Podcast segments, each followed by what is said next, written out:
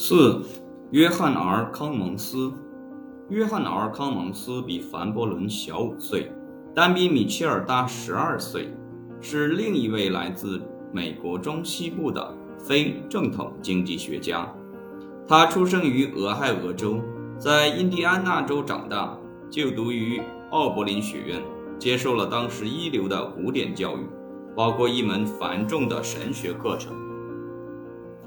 这门课由通常也是神职人员的教授开设。他在约翰斯霍普金斯大学进行经济学研究生学习，并深受理查德 ·T· 伊利的影响。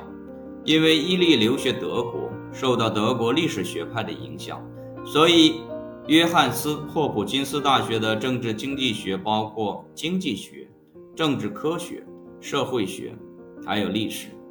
伊利在劳动经济学方面的兴趣，他在康芒斯进入约翰斯霍普金斯大学的两年前，即1886年出版了《美国劳工运动》，传给他的学生。康芒斯的全部生涯都献给了这一经济学领域。两年后，康芒斯离开约翰斯霍普金斯大学，在1904年最终随同伊利前往威斯康辛大学之前，曾经在一些地方教书。被一些人称作威斯康星学派的经济学方法，主要是在康芒斯的影响下，在威斯康星大学得到发展。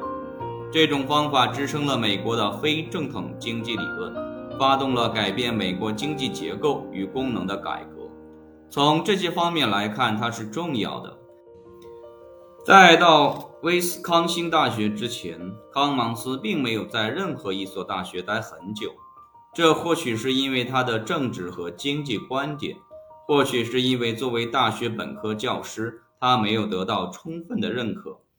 然而，在威斯康星大学，他为其具有真知灼见的意义找到了肥沃的土壤，甚至得到了激进的政治家的鼓励。这些政治家热衷于寻找愿意支持社会改革的学术专家。在一九三二年退休之前。在威斯康星大学的二十八年期间，康芒斯在三个主要领域中为经济学做出了重要贡献：社会改革、研究生教育以及劳动经济学。也许他最重要的贡献是对社会立法的制定发挥了作用。这一立法改变了美国经济体的结构。康芒斯的第一本著作《财富的分配》并没有获得充分认同。批评家认为。这是康芒斯为其社会主义思想确立科学基础的一次令人不满尝试。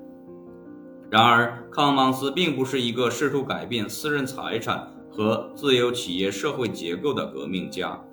他认为，资本主义的本质可以并且应当保持完整无缺，但是经济秩序的运转规则需要变革，以消除自由放任经济体的明显缺陷。在威斯康星大学，他的观点获得了州长拉弗利特的支持。康芒斯在威斯康星大学的几年期间 （1904 至 1932），如今已成为平常之事的专业学者与政治家之间的关系得到发展。这种关系在富兰克林·罗斯福新政时期在全国范围内再次出现。威斯康星州政府广泛利用在麦迪逊的大学教职员工充当新思想的智囊团、法律的持乞讨者以及指定委员会的成员。康芒斯在威斯康星大学的经历显示，他花了大量时间帮助起草、审查、通过并执行社会立法。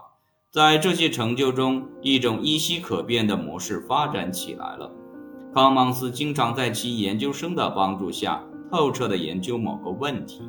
他与经济界受到新立法影响的人讨论问题，获得更激进的工商界人士或工人领袖的支持。法律通过之后，他四处游说，使用其他手段推动新立法向其他州传播。体现在罗斯福新政社会立法中的很多思想来自于威斯康星州。这一点很少有人怀疑。毫无疑问，1932年，很多在麦迪逊接受培养的经济学家和其他人都搬到了华盛顿特区。康芒斯的遗产康芒斯被描述为福利国家运动的智力来源。一九零四年，他到达麦迪逊，第二年就为州长拉弗利特起草了一项行政事务法。在后来的几年中，他影响着下列领域中的社会立法：公共事业规制、产业安全法、工人的赔偿、童工法、妇女最低工资法。失业赔偿法，失业赔偿立法可能是康芒斯在社会立法方面最大的成就。他对1920年经济萧条的反应，以及对欧洲失业赔偿计划的研究，促使他为威斯康星州的立法机构起草了一项法案。这一法案一次又一次地被提出，直至1932年，康芒斯以前的一个学生哈罗德。格罗夫斯当时既是一位参议员，又是一位在大学专门研究公共财政的经济学教授，又提出这一法案，并最终获得通过。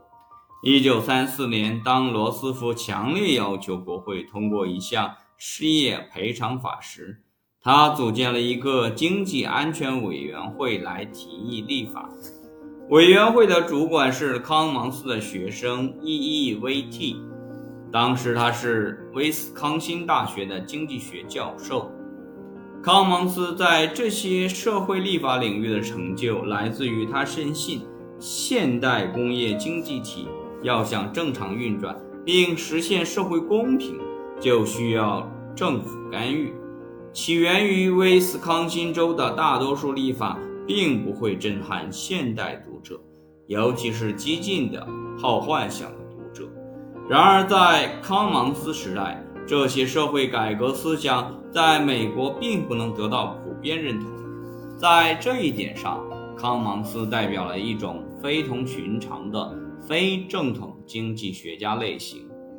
他所做的不只是反对正统理论所主张的。在极大程度上不干预市场配置资源，他对通过社会立法改变现状感兴趣，并积极参与，努力去实践，并不是他的所有努力都获得了成功。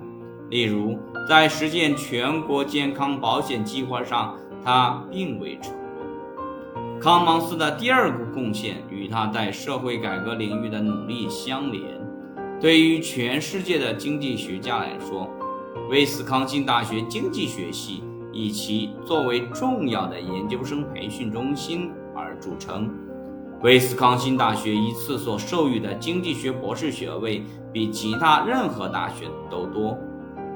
更重要的是，康芒斯特殊的经济学方法深埋在经济系的架构中，因此二十世纪八十年代之前。威斯康星学派方法一直持续着，这一点与凡伯伦或米切尔形成了鲜明对比。他们两人并没有对任何研究生计划产生持久的影响。在 C.E. 艾瑞斯领导下，位于奥斯汀的德克萨斯大学经济系，以及在艾伦·格伦奇领导下的马里兰大学经济系，也在短时期内保持着特定的非正统方法。但是这些机构所授予的博士学位数量以及他们的影响与威斯康星大学相比要小。要了解威斯康星学派方法的死亡，更一般的要了解集中于特定院系的非正统经济学研究生教育的终结，需要更多的历史视角。除了少数教职员工外，威斯康星大学、德克萨斯大学。以及马里兰大学似乎都安全地回到了正统信仰中来。无论如何，康芒斯的方法似乎并不能通过研究生们持续下去，或者传播到其他大学。原因在于，在威斯康星大学受到的训练的经济学家，在极大程度上是以经济学的应用领域，而不是以经济理论为导向的。他们中的大批人毕业后。供职于政府部门、研究机构以及大学，但是因为对诸如劳动、公共财政以及公共事业一类的问题感兴趣，所以他们很少对当时几乎专指微观经济学的正统理论产生兴趣。正如我们将看到的那样，康芒斯批评正统理论，但是却将他的大部分时间花在了应用领域和社会改革中。如今，麦迪逊的博士项目与美国其他大学的博士项目具有相同的惯例，这表明蒙恩于康蒙斯的威斯康星学派方法已经死去。然而，在康蒙斯阶段，甚至第二次世界大战之后的一段时期，与今天一般的大学本科经济学专业在标准中级理论课程方面所受的训练相比，在威斯康星大学受到了更少的正统经济理论训练，则更有可能获得博士学位。但这已不再是事实了。不过，康芒斯的影响导致威斯康星大学在将近五十年的时间中培养出大量的经济学家，他们把应用在经济学和社会改革方面的偏好传递到研究机构、政府部门。以及其他大学。康芒斯的第三个重要贡献是在劳动经济学领域。当康芒斯的老师理查德 ·T· 伊利从约翰斯霍普金斯大学转到威斯康星大学时，他把康芒斯一起带着。因为伊利对劳工运动史感兴趣，所以他开始收集劳动史方面的资料。他希望康芒斯根据这些资料。